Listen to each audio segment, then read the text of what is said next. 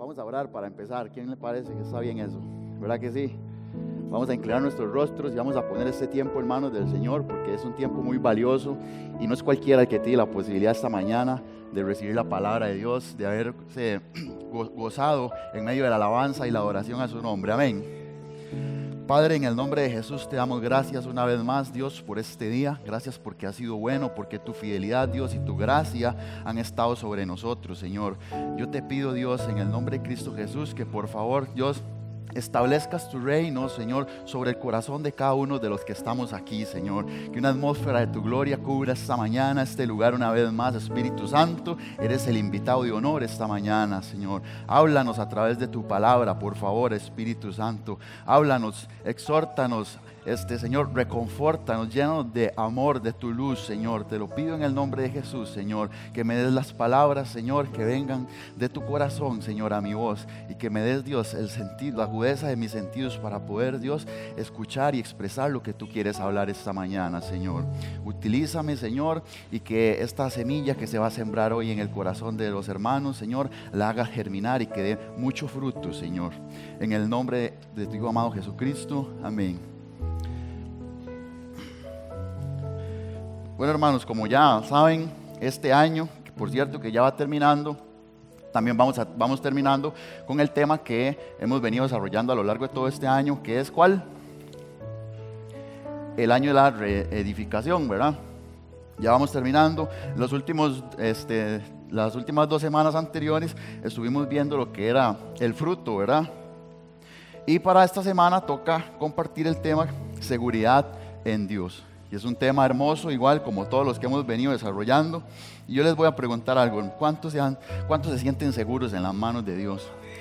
¿Cuántos creen, hermanos, que a pesar de lo difícil que ha sido este año, Dios nos ha guardado en sus manos y que hoy podemos dar testimonio de su fidelidad? ¿A cuánto nos ha ayudado Dios en medio de las cargas y las tribulaciones que hemos tenido este año? Amén, ¿verdad? Este, el título de esta mañana, hermanos, que el Señor ha puesto en mi corazón es Gozo en el sufrimiento. Gozo en el sufrimiento. Y usted dirá, bueno, ¿qué tiene que ver el gozo en el sufrimiento con la seguridad en Dios? Bueno, el Señor me regalaba esto que decía, una de las formas de que Dios cuida de nosotros es dándonos la facultad de poder tener gozo en medio de las tribulaciones. Amén.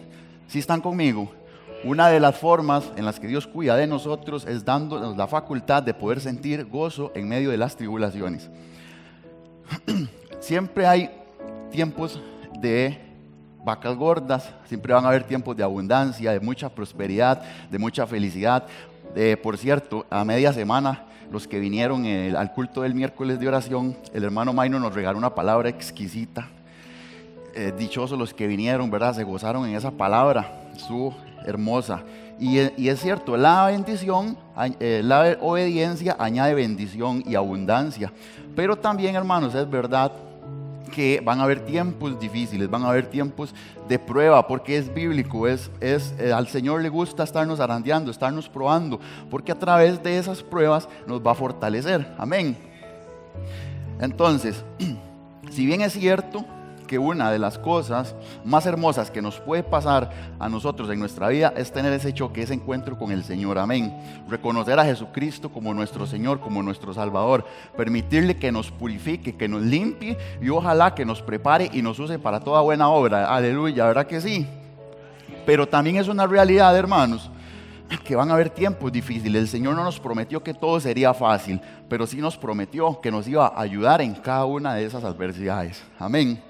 Como dice el Salmo 39, 34 y 19, muchas son las aflicciones del justo, pero de cada una de ellas Jehová me va a librar. ¿Cuántos lo creen? Amén. Y esta enseñanza, hermanos, yo la quiero ilustrar con un pasaje. Vamos a ver varios pasajes hoy, como es de costumbre cuando estoy yo aquí, que los pongo a leer mucha Biblia. ¿A quiénes les gusta? Seré discípulo de la pastora Tilma, yo. Eh, y un pasaje que nos da a nosotros fortaleza en medio de, de las dificultades.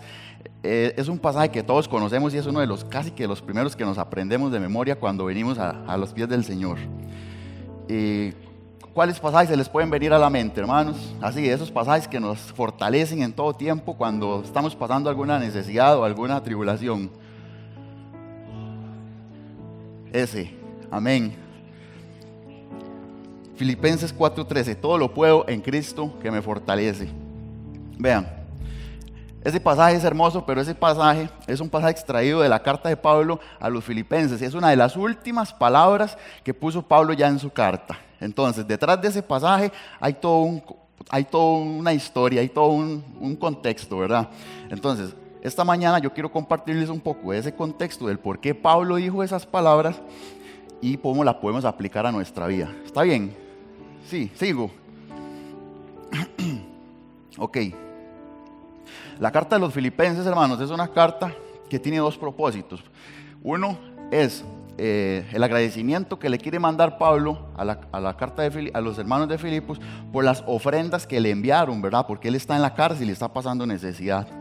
Y la segunda es fortalecer a esos, a esos hermanos creyentes, mostrándoles que el verdadero gozo proviene solo de Jesucristo. Y aunque Pablo estaba en la cárcel, si ustedes leen la carta de los filipenses, el gozo y la alegría y la felicidad es lo que más predomina en esa carta. Yo los invito a que si no la han leído toda, que la lean. Es una, es, tiene, es una carta que tiene cuatro capítulos, es, es, cortita, es muy edificante. Y podemos ver cómo una persona atribulada que está pasando necesidades, perdón, necesidades, que está en cadenas, puede escribir una carta expresando tanta alegría, tanta felicidad y motivando a la iglesia a que se inspire en, esa, en, esa, en ese gozo. Amén. Eso es lo que, lo que me hablaba el Señor y eso es lo que yo quiero transmitirles esta mañana nosotros los cristianos o nosotros como cristianos, a pesar de estar pasando necesidad, a pesar de estar pasando cualquier enfermedad, a pesar, a pesar de estar pasando cualquier crisis económica, la etiqueta que usted traiga esta mañana que el Señor sabe, tenemos, hermanos, que a pesar de eso, mantener nuestro gozo. Porque nuestro gozo no puede depender de los factores externos, sino que debe depender de la fuerza interior, porque el que habita en nuestro interior es Cristo. Amén.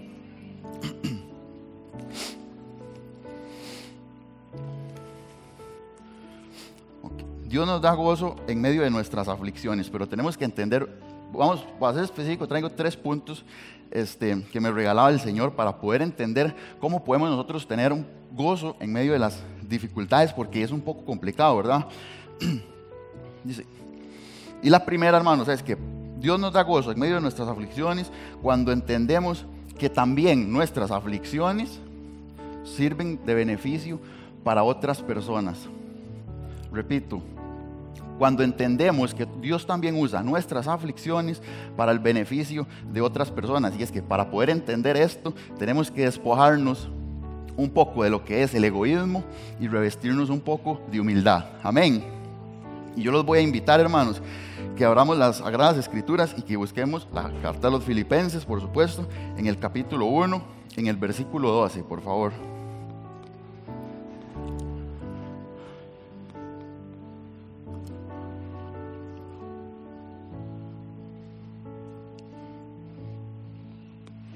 Me dicen un fuerte amén cuando lo tenemos. Eh, hermanos, yo lo, bueno, yo lo, traje en la nueva versión internacional. Ahí les voy a pedir la disculpa del caso por si la mayoría lo traen en la Reina Valera. Entonces, si quieren pueden seguir la lectura, si no los voy a enredar. Y si no, entonces presten atención a la lectura que yo sigo. Gracias.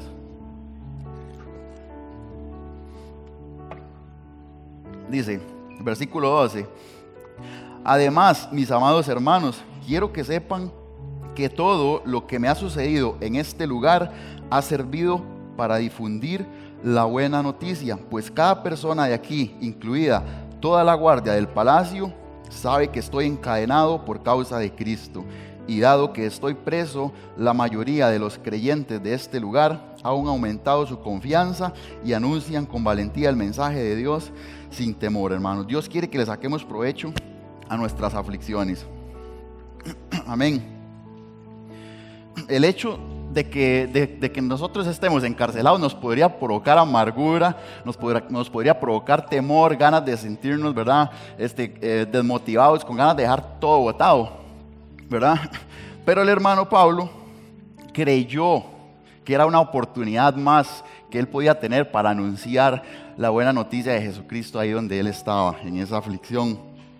Pablo entendió que las circunstancias no eran lo importante, sino el provecho que él podía sacar de esas circunstancias. Alcanzar, hermanos, a los, a los soldados romanos que estaban custodiándolo a él y motivar a los creyentes que tenían miedo por la persecución en ese tiempo, Pablo logró convertir algo malo en algo bueno.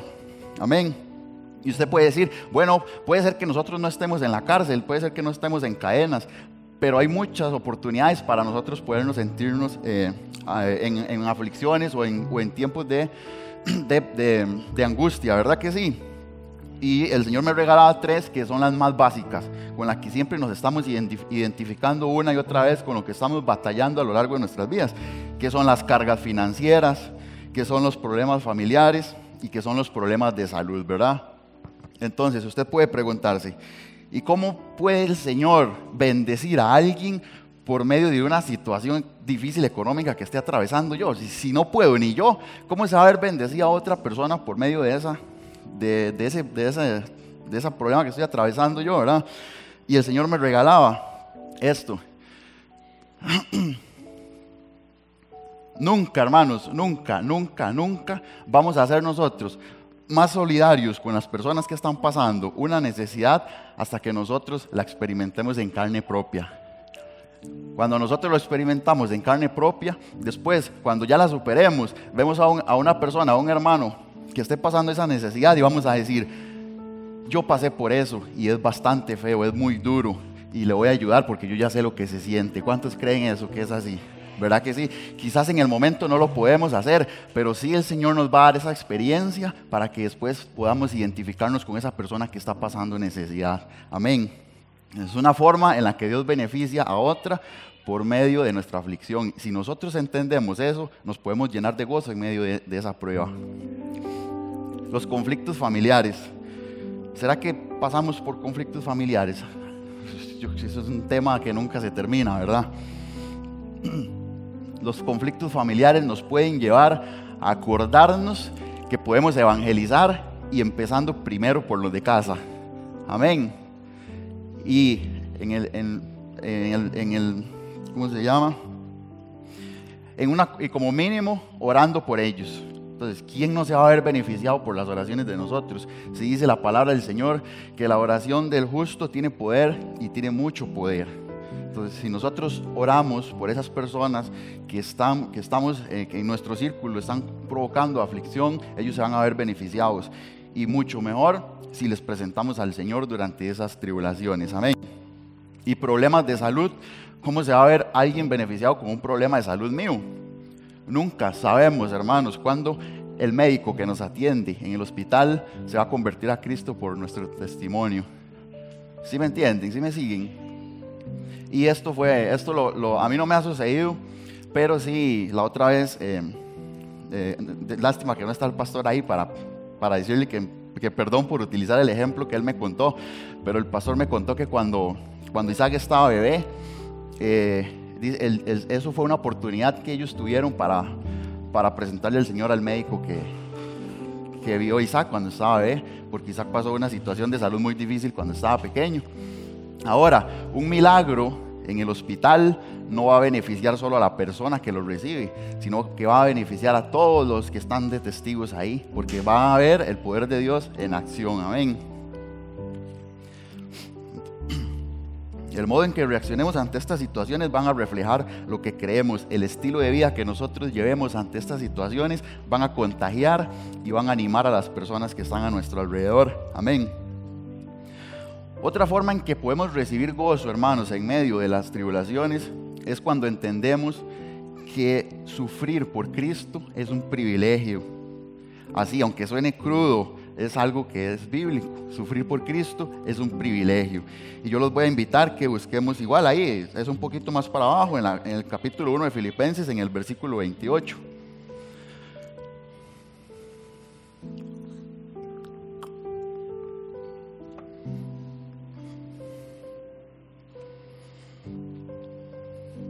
Amén. Dice, no se dejen intimidar por sus enemigos de ninguna manera. Eso les será por señal a ellos de que serán destruidos, mientras que ustedes serán salvos, aún por Dios mismo. Pues a ustedes no se les dio solo el privilegio de confiar en Cristo, sino que también tienen el privilegio de sufrir por Él. Estamos juntos en esta lucha. Ustedes han visto mi lucha en el pasado y saben que aún no termina. Entonces, si, es un privilegio sufrir por Cristo, ese, ese sufrimiento tiene que traer algunos beneficios adicionales para nuestra vida. Y el Señor me regalaba cuatro. Y el primero es que el sufrimiento puede quitar nuestros ojos de las comodidades terrenales. El sufrimiento puede quitar nuestros ojos de las comodidades terrenales. ¿Y cómo? Les voy a dar un ejemplo. Nunca, nunca, nunca la salud se vuelve más valiosa para nosotros que cuando la perdemos. ¿Cierto o no? ¿Verdad que sí, hermanos? No esperemos hasta estar en una condición crítica para decirle a Dios, gracias de lo bendecido que somos por poder respirar, por poder este, venir a la iglesia, por poder ponernos de pie, porque podemos usar nuestras extremidades, porque podemos pensar, porque podemos ver, porque podemos hablar. Nosotros pasamos mucho tiempo enfocado y pensando y suplicándole al Señor por chunchas que pasan, por cosas efímeras. Y a veces se nos olvida darle gracias a Dios por esos detalles que nosotros vemos pequeños como la salud, pero que para Dios es uno de los milagros más grandes, que de, los, milagros más grandes que ha hecho, la vida y, mantener esa vida con salud. Amén. Eh, cuando, yo no sé si ustedes se acuerdan, cuando, cuando Julio Melgar estaba ya en las últimas, él, una vez dijo unas palabras que siempre se me, grabaron en mi mente y bajaron a mi corazón y ahí están todavía.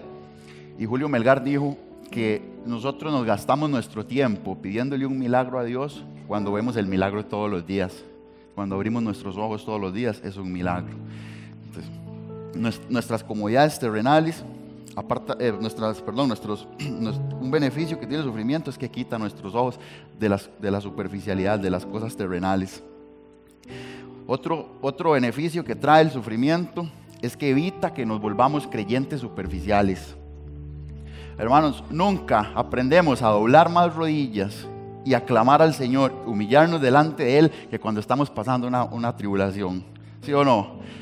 Eso elimina a los creyentes superficiales y no, es que los, y no es que los saca de la iglesia, es que los convierte de superficiales a creyentes fervientes, porque las tribulaciones traen su propósito y es fortalecernos. Amén.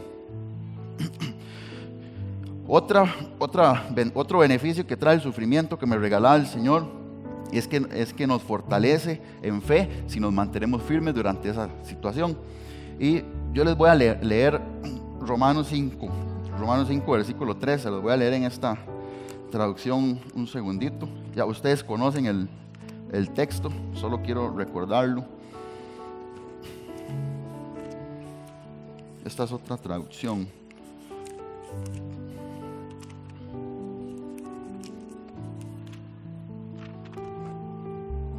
Dice Romanos 5, del 3 al 5.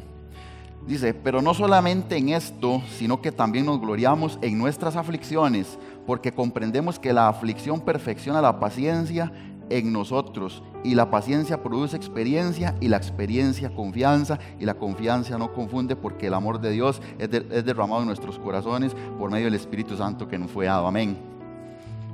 Las tribulaciones producen en nosotros ese caparazón que nosotros necesitamos, que nos hace cada día más fuertes ante las adversidades. Amén. Y el último ejemplo de, los beneficios que trae el sufrimiento es que sirve de ejemplo para las personas que nos siguen.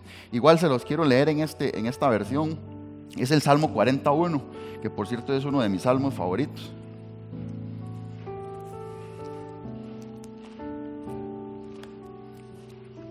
Dice el Salmo 40, versículo 1, 2 y 3. Dice, vean qué hermoso como dice esta versión, hermanos. Dice, pacientemente esperé en Yahweh y él se volvió a mí y puso atención a mi súplica. Me sacó del pozo de la depresión y del fango de la desolación. Sobre, sobre una roca puso mis pies y afirmó mis pasos. Puso un cántico nuevo en mi boca, una alabanza a Dios para que muchos vean y se regocijen y pongan su confianza en Dios. Entonces aquí está hablando no solo de que Dios me escuchó y me sacó del pozo, sino que los demás vieron mi cómo el Señor me rescató de mi aflicción y debido a eso el Señor también puso un cántico de victoria y de alabanza en la boca de los que vieron. Amén. Si están conmigo, hermanos? Entonces, nuestro sufrimiento nos fortalece cuando entendemos que por medio de Él otras personas se ven beneficiadas por nuestro testimonio. Este, aquí en el, en, el en el capítulo que leímos en, en Filipenses 28:30, en el capítulo 30, en el, perdón, en el versículo 30, Pablo dijo que él está luchando algo que no se ha terminado y que viene desde hace tiempo atrás. Entonces me gustaría que repasáramos un segundo todas esas aflicciones por las que pasó Pablo eso está en 2 de Corintios 11, 16. 2 de Corintios 11, 16.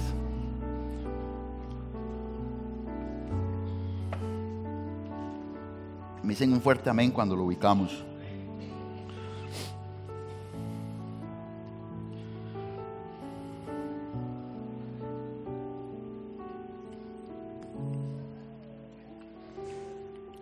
Dice 2 Corintios 11, versículo 16. Dice, otra vez lo digo, no piensen que soy un necio por hablar así, pero si aún lo piensan, escúchenme, tal como lo harían con una persona necia, mientras que yo también me jacto un poco. Dicha jactancia no proviene del Señor, pero actúo como un necio. Ya que otros se jactan de sus logros humanos, yo también lo haré. Después de todo, ustedes se creen muy sabios, pero con gusto soportan a los necios. Aguantan cuando alguien los esclaviza y les quita todo lo que tienen y se aprovechan de ustedes. Control de todo lo que de todo, toma el control de todo y les da una bofetada. Me da vergüenza decir que nosotros fuimos demasiado débiles para hacer lo mismo. Pero sea lo que sea, de lo que ellos se atrevieron a jactarse, otra vez hablo como un necio. Yo también me atrevo a jactarme de lo mismo. Son ellos hebreos, yo también lo soy. Son israelitas, yo también lo soy. Son descendientes de Abraham, yo también lo soy. Son siervos de Cristo. Sé que suena como un loco, pero yo lo he servido aún más. He trabajado con más esfuerzo, me han encarcelado más seguido. Fui azotado innumerables veces enfrenté la muerte en repetidas ocasiones. En cinco ocasiones distintas los líderes judíos me dieron 39 latigazos. Tres veces me azotaron con varas. Una vez fui apedreado. Tres veces sufrí naufragios. Una vez pasé toda una noche y el día siguiente a la deriva del mar. He estado en muchos viajes largos, enfrenté peligros de ríos, de ladrones, enfrenté peligros de parte de mi propio pueblo y judíos y también de gentiles, enfrenté peligros en ciudades, en desiertos y en mares. Enfrenté peligros de hombres que afirmaban ser creyentes, pero no lo son. He trabajado con esfuerzo y por largas horas, y soporté muchas noches sin dormir.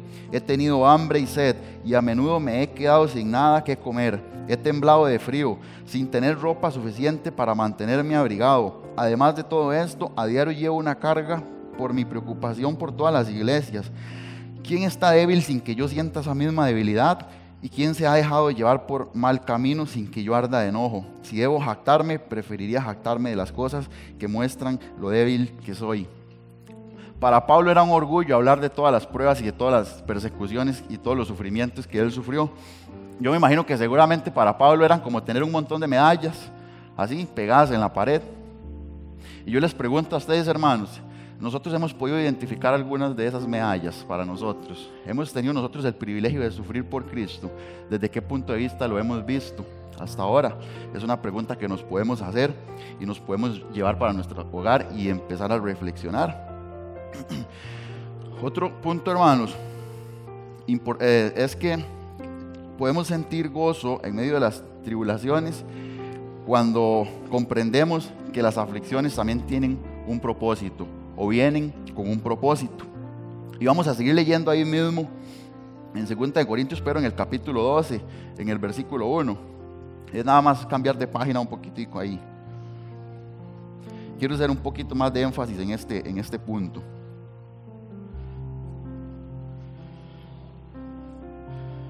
Lo tenemos. Dice a partir del 12.1, mi jactancia mi jactancia no servirá de nada. Sin embargo, debo seguir adelante y a mi pesar contaré acerca de visiones y revelaciones que provienen del Señor. Hace 14 años fui llevado hasta el tercer cielo. Si fue en mi cuerpo o fuera de mi cuerpo, no lo sé, solo Dios lo sabe. Es cierto, solo Dios sabe si estaba yo o en mi cuerpo o fuera de mi cuerpo, pero sí sé que fui llevado al paraíso y oí cosas tan increíbles que no pueden expresarse con palabras, cosas que a ningún ser humano se les permite contar. De esa experiencia vale la pena jactarse, pero no lo voy a hacer. Solamente me jactaré de mis debilidades. Si quisiera jactarme no sería ningún necio al hacerlo, porque estaría diciendo la verdad, pero no lo haré porque no quiero que nadie me atribuya méritos más allá de lo que pueda verse en mi vida o oírse en mi mensaje aun cuando he recibido de Dios revelaciones tan maravillosas. Así que para impedir que me volviera orgulloso, se me dio una espina en mi carne, un mensajero de Satanás para atormentarme e impedir que me volviera orgulloso. En tres ocasiones distintas le supliqué al Señor que me la quitara y cada vez Él me dijo, mi gracia es todo lo que necesitas porque mi poder actúa mejor en la debilidad. Así que ahora me alegra jactarme de mis debilidades para que el poder de Cristo pueda actuar a través de mí. Es por esto que me deleito en mis debilidades, en mis insultos, en mis privaciones, en persecuciones, en dificultades que sufro por Cristo, porque cuando soy débil, perdón, cuando soy débil, entonces soy más fuerte. Amén. Pablo está hablando aquí de una espina en la carne, de una, tribulación, de una tribulación que para Pablo que tenía un gran propósito de parte de Dios. Y es que Dios permite esas espinas en la carne. Dios permite esas espinas en la carne para impedir que nosotros nos olvidemos de que dependemos de Él y para que no nos olvidemos que tenemos un llamado por el cual debemos caminar sin desviarnos. Amén. Pablo oró tres veces pidiendo sanidad y no lo recibió. En cambio dice que él recibió más gracia de parte de Dios. Hermano, yo no sé si ustedes han visto últimamente, he visto en, videos ahí en redes sociales circulando este, este pasaje. Dice, mi gracia es todo lo que necesitas y mi poder actúa mejor en mi debilidad. Gente tratando de justificar su pecado o su concupiscencia con este pasaje. Y aquí, sinceramente, lo que el Señor me habla y lo que Pablo me está enseñando a través de esta carta es que esto no es para nosotros justificar nuestro pecado, es para que eh, entendamos que en medio de nuestras debilidades, en nuestro sufrimiento, el Señor siempre va a estar con nosotros, ayudándonos. Así es, ¿verdad que sí? No sabemos en qué consistía la espina que tenía Pablo, porque en realidad no nos lo dice, ¿verdad? Pero algunos eruditos, ahí estudiantes de la palabra, han sugerido que pudo haber sido eh, malaria, otros dicen que fue epilepsia y otros han sugerido que también pudo haber sido una enfermedad de la vista. Sin embargo, son puras especulaciones porque en realidad no nos lo dice, ¿verdad que no nos lo dice? Lo único que dice es que era una espina en mi carne. Pablo le dijo, se me ha dado una espina en mi carne. Y yo creo que eso es suficiente para nosotros podamos entender porque una, la palabra espina expresa el significado exacto de lo que es. Es algo muy pequeño que produce un dolor muy grande, que no precisamente puede ser letal, pero tal vez sí. ¿Sí, me están siguiendo, hermanos? Una espina, ¿quiénes han metido una espina en el dedo o en la palma de la mano o en, el, o en la planta del pie? Es demasiado incómodo. Es, es demasiado incómodo y duele mucho. Y cuando a uno nos la sacan así con una, con una, una aguja o algo, y una cosita así. A eso es a lo que se estaba refiriendo Pablo cuando dijo que era una espina. Ahora bien, yo pienso que la palabra del Señor es, es perfecta y exacta. ¿Ustedes lo creen también? Y yo siento que si el apóstol Pablo no dijo de qué se trataba exactamente esa espina de la que estaba hablando él, es porque él dejó abierto el abanico de posibilidades para que nosotros nos pudiéramos sentir identificados de que nuestra espina o ese sufrimiento que estamos nosotros atravesando hoy no es algo nuevo para Dios y que Él también se puede glorificar en nuestra vida a través de eso. ¿Cuántos le dan gloria a Dios por eso? ¿Verdad? Ahora, hemos identificado nuestra espina. Hemos identificado nuestra espina.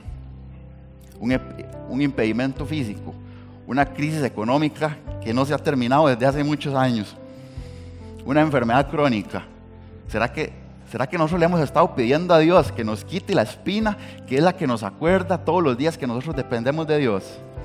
Eso es para reflexionar nada más. Vean, hermanos, yo les voy a contar un testimonio. Por eso les decía que quería hacer énfasis en esta, en esta, en esta parte, en, lo que, en, lo, en cuanto a en lo que les decía, que las tribulaciones vienen con, con un propósito. Les voy a abrir mi corazón, les voy a contar algo que muy pocas personas saben en realidad sobre mi vida. Y no es, no es porque yo quiera que ustedes sepan mi vida privada, es porque yo quiero que ustedes se lleven algo en su corazón hoy.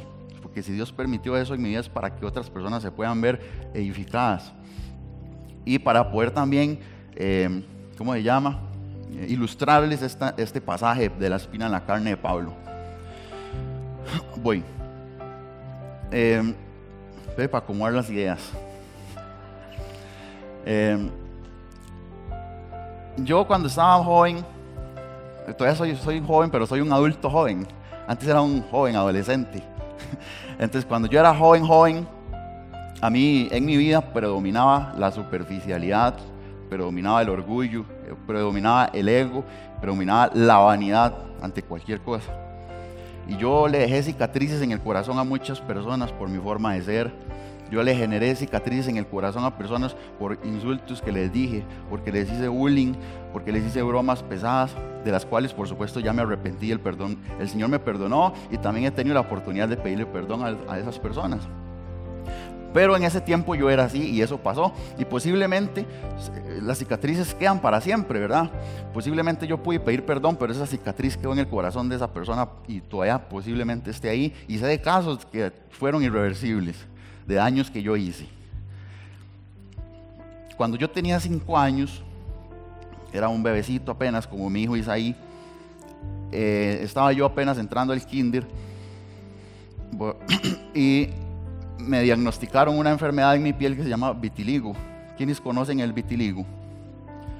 ¿Alguien más? Okay. El vitiligo, muy pocos la conocen, ¿verdad? Nadie, casi nadie sabe de qué se trata. El vitiligo es una enfermedad que solo lo, lo padece el, tiene el privilegio de padecerla solo el 1% de la población mundial.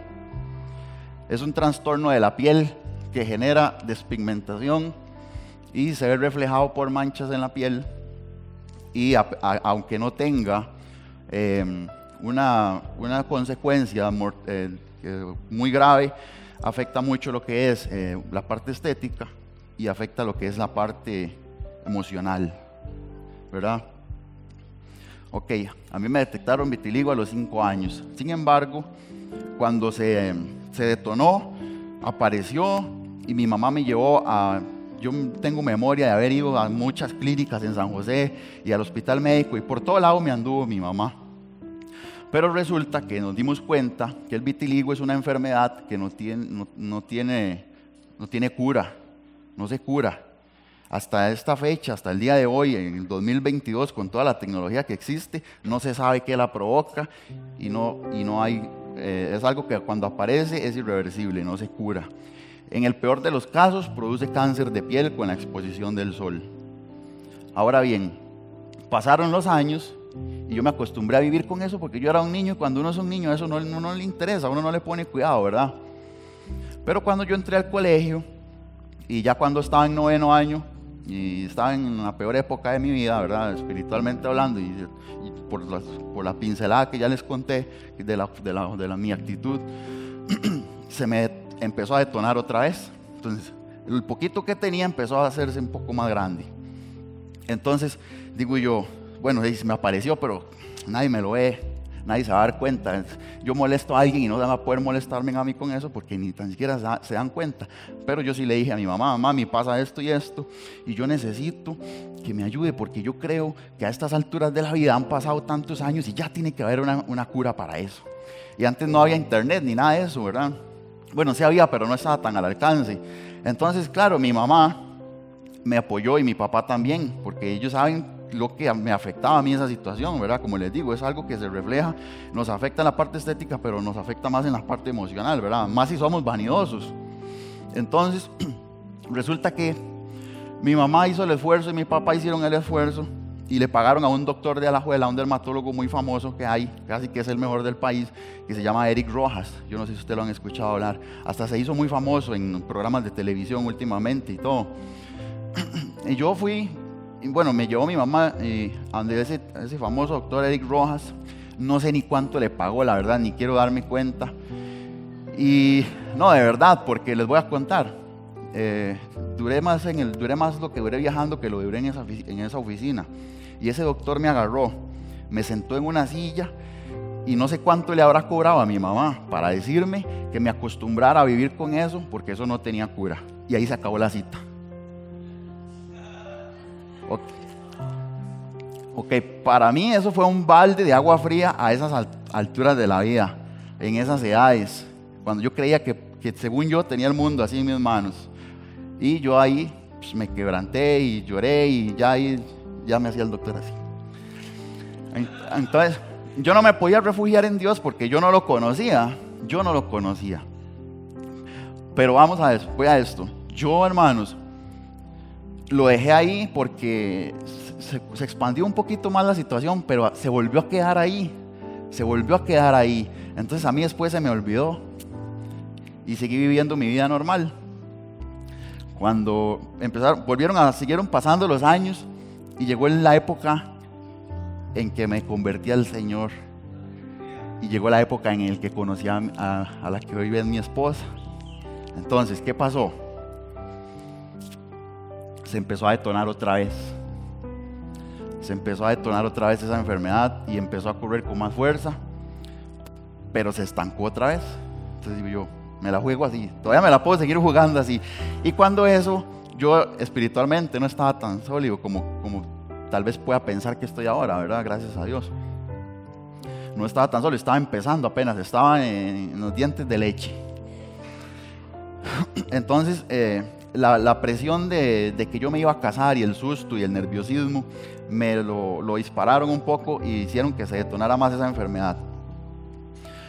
Ahora bien, cuando yo empecé a conocer, empecé a conocer más del Señor, digo yo, claro, esta es la oportunidad para que el Señor se glorifique en esa enfermedad. Y yo decía, va a llegar el día en el que yo me voy a parar enfrente de esa congregación y yo voy a dar testimonio de que Dios curó mi piel de una enfermedad que no tenía cura. Y yo le pedí a Dios todos los días por eso de que, de que el Señor me curara, y que me sanara. Y hasta la fecha, este, bueno, hasta hace poco ese fue mi anhelo siempre, que el Señor me pudiera curar de esa enfermedad y que yo pudiera dar testimonio de eso. Sin embargo, eh, el tiempo me llegó y el Espíritu Santo me llegó a convencer de que esa era mi espina en la carne y que eso, eso, esa espina en mi carne produce de que yo de que yo no me olvide de que yo dependo de Dios. Porque seguro Dios sabe, no, Dios sabe, seguro a mí se me olvida a veces, pero Dios sí sabe que posiblemente la, la raíz de vanidad en mi vida pueda volver a brotar. Y si Él me quita eso, puede que sea letal para mi vida espiritual y para mi matrimonio y para cualquier situación. Porque la vanidad y el orgullo y el ego destruyen a cualquier persona a cualquier persona. Entonces yo ahora le doy gracias a Dios por permitirme comprender eso y tuve que aprender a vivir con eso, a pesar de que a mí no me gusta tener eso. Pablo le pidió tres veces al Señor que le quitara esa espina y el Señor no se la quitó. El Señor le ofreció que en su debilidad iba a abundar la gracia a él en su vida. Y yo creo que eso, esa palabra yo la creo para mi vida también. Y yo lo que les quiero a ustedes decir con esto, hermanos, es que si ustedes han podido identificar esa espina, o si no la han identificado, traten de identificarla. Eso se puede identificar teniendo una comunión con el Señor íntima todos los días, hablando con Él. Y puede que el Señor no nos dé una revelación así de, directa, puede ser que sí, puede que otra persona venga y no lo, el Señor nos lo diga por medio de otra persona. Pero es importante que la, que la, que la identifiquemos para no pasar nuestra vida pidiéndole algo al Señor que quizás él, no lo va a quitar porque es lo que Él usa para traernos hacia Él. Me, me siguieron, hermanos? Dios no permite esas espinas. Dios no las manda, pero sí las permite para glorificarse en ellas. El propósito de esa espina en la vida del hermano Pablo era que él no se, que él no se, que él no se enalteciera desmedidamente. Y posiblemente Pablo luchaba con, la, con el orgullo. Y el Señor le puso esa espinita ahí, ¿verdad? para ir terminando, hermanos, tengo varias conclusiones que el Señor me regalaba. Y uno es que tenemos que reconocer que nuestra condición espiritual es más importante que nuestra condición física. Amén. Que Pablo es la prueba viviente de que una vida, eh, una vida espiritual y una fe fuerte no nos van a garantizar respuestas inmediatas. ¿Sí me siguieron? Una fe valiente y una vida espiritual aguerrida no nos van a garantizar respuestas inmediatas. El Señor quiere mostrarnos el Señor quiere mostrarnos que a través de esas debilidades y aflicciones somos dependientes de Él. Sin embargo, Él nos prometió estar con nosotros hasta el fin de los tiempos y nos prometió que nada, nada, absolutamente nada en este mundo nos va a separar de su gran amor. Como dice en Romanos 8:39, nada en toda la creación podrá separarme del amor de Dios que está revelado en Cristo nuestro Señor.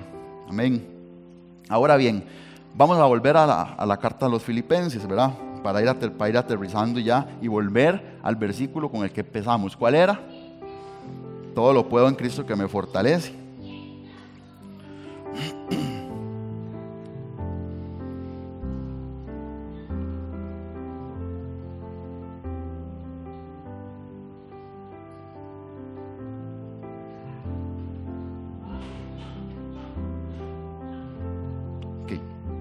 Busquemos ahí, ubiquemos el capítulo 4, ahora sí, el último, en el versículo 4.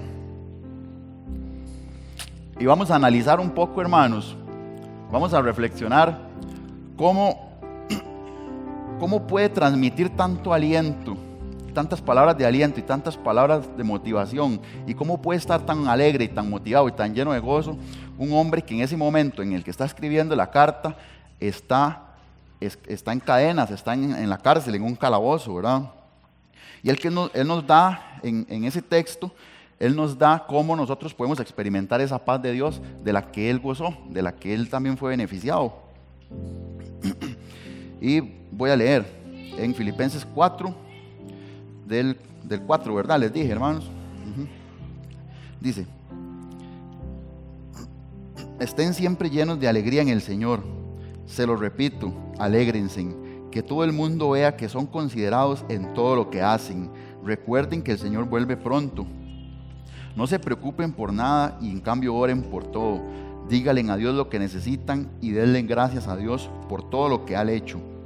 Así experimentarán la paz de Dios que sobrepasa todo lo que podemos entender. La paz de Dios cuidará su corazón y su mente mientras vivan en Cristo Jesús. Amén. Entonces, en ese texto, Pablo nos da los cuatro secretos que él utilizó para poder experimentar la paz de Dios en, todo ese sufrimiento que él tenía. Y era uno, no preocuparnos por nada. Uno, no preocuparnos por nada. Dos, estar orando en todo tiempo. El tres, decirle a Dios lo que necesitamos. Y el cuatro, darle gracias por todo lo que ya ha hecho. Amén. La verdadera paz no es la ausencia de los problemas, la verdadera paz es creer y confiar que Dios está con nosotros en medio de esos problemas. Amén. Voy a leerles, hermanos, pero sí, quiero, sí me gustaría que me pongan atención para, para que lo escuchen como lo dice en esta versión. Y es ahí mismo, ¿verdad? Bajando un poquito más, solo que en el versículo 11. Pónganme atención. No es que haya pasado necesidad alguna vez, porque he aprendido a estar contento con lo que tengo. Sé vivir con casi nada o con todo lo necesario. He aprendido el secreto de vivir en cualquier situación, sea con el estómago vacío o lleno, con mucho o poco. Pues todo lo puedo hacer por medio de Cristo, quien me da las fuerzas. Entonces, para ir cerrando ya, hermanos, este, el Señor me decía que estar agradecidos con lo que tenemos va a contrarrestar la necesidad. Estar agradecidos con lo que tenemos va a contrarrestar la necesidad. Dios nos va a recompensar y Él no se va a olvidar de nosotros. Y tenemos que hacer como Pablo, como él decía ahí, aprendí el secreto de vivir contento cuando tengo mucho o cuando tengo poco. Y yo creo que nosotros tenemos que aprender ese secreto también y aplicarlo a nuestra vida. Porque como les decía, no es que siempre vamos a estar de, tribulación en tribulación, pero sí van a haber momentos en los que vamos a tener que aplicar estos consejos que nos da el, hermano Pablo. Humanamente es posible mantener el gozo en medio de las aflicciones, pero es posible mantenerlo por medio de Cristo, quien me da fuerzas. Y ahí entendí que todo lo puedo en Cristo que me fortalece. No es, hermanos, este, decir, tengo un carro y como todo lo puedo en Cristo que me fortalece, quiero dos más. Tengo una casa grande, pero como todo lo puedo en Cristo que me fortalece, quiero una más grande. No es eso, hermanos. Es que Dios me va a fortalecer en medio de esa aflicción que yo estoy pasando. ¿Sí me copian, hermanos?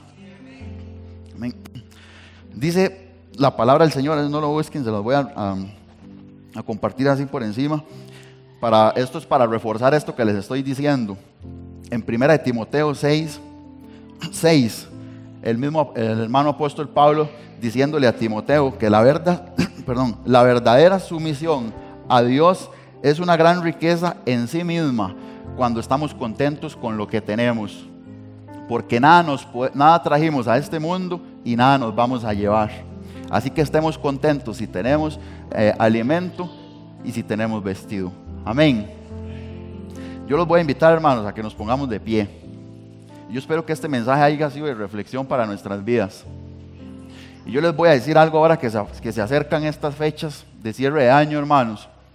Si usted no recibió el aguinaldo que esperaba o de todo no recibió aguinaldo, si usted no tiene dinero para hacer la cena de Navidad que usted, que usted de sus sueños, la cena de sus sueños, si usted no tiene plata para estrenar la ropa que quería estrenar, si usted no tiene los recursos para que sus hijos estrenen todos un par de zapatos y una moda nueva, hermanos, no se sientan mal por eso, no se sientan mal por eso. Que eso los motive a doblar rodillas y a clamar al Señor y a darle gracias porque tenemos salud. Y yo les garantizo, hermanos, yo les garantizo que el Señor escucha cada una de esas oraciones. Y más aún si somos fieles en medio de esa situación. Amén. Yo sé lo que es, hermanos. Yo no sé si ustedes lo han pasado. Pero yo sé lo que es estar pasando una situación económica muy difícil. Yo lo sé. Por eso se lo digo, porque el Señor me ha dado la autoridad para decírselo, porque yo sé lo que es decir, el Señor me ha ayudado en medio de esas aflicciones. Y yo lo que quiero y lo que el Señor quiere transmitir eh, esta mañana a través de mi persona es eso, que se fortalezcan en el Señor, que sean agradecidos y que le presenten al Señor sus necesidades. Que nos olvidemos por un poco de lo que no tenemos para poder darle gracias a Dios por lo que sí tenemos. Amén. ¿Cuántos de los que estamos aquí decimos esta mañana, eh, tenemos un Dios Ebenezer que hasta aquí nos ha ayudado, que a pesar de que la situación ha estado un poco color de hormiga, estoy aquí porque el Señor me lo ha permitido, porque su gracia me ha, ha estado sobre mí. ¿Cuántos creen eso? ¿Y cuántos están confiados en que van a seguir de aquí en adelante, a pesar de que van a venir más tribulaciones? ¿Verdad que sí? Amén, gloria a Dios. Vamos a orar, vamos a cerrar nuestros ojos, vamos a meditar por un segundo, hermanos. Mientras cantamos este, esta canción, mientras la declaramos. Sí, Señor. Gracias Dios, te damos en el nombre de tu Hijo amado Jesucristo, Señor.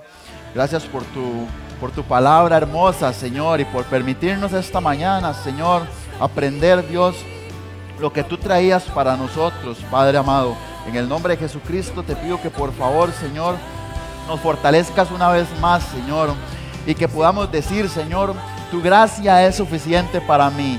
Tu gracia es suficiente para mí y confío que tu poder, Señor, se va, Dios, a, a ver aún, a impregnar en mi vida, Dios, en medio de mis debilidades, Señor lo voy a sentir, lo voy a vivir, voy a vivir por el poder de tu palabra, Señor. Lo que tú quieres que yo viva, Señor, voy a tratar, Señor, de que mis sentidos estén agudos, atentos para poder entenderlo, Señor, para poder identificar, Señor, esas espinas en mi carne, Señor, que me van a acordar, Padre, de que soy dependiente de ti, Señor, de que separado de ti nada soy, Señor, de que sin ti nada puedo hacer, Padre. Por favor, ayúdanos, Señor, en cada tribulación, Señor, en cada tormenta, Padre, en cada situación difícil, Dios, a que podamos tener ese gozo, Señor, que solo proviene de una relación genuina contigo, Padre. Ayúdanos, Dios, a doblar rodillas, a ser agradecidos, Dios, en toda situación, Señor, con lo mucho, con lo poco, a honrarte, Dios, aún en medio, Dios, de la nada, Señor.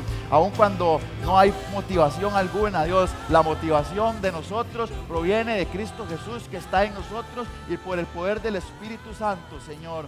Y en esta hora te damos un aplauso, Señor.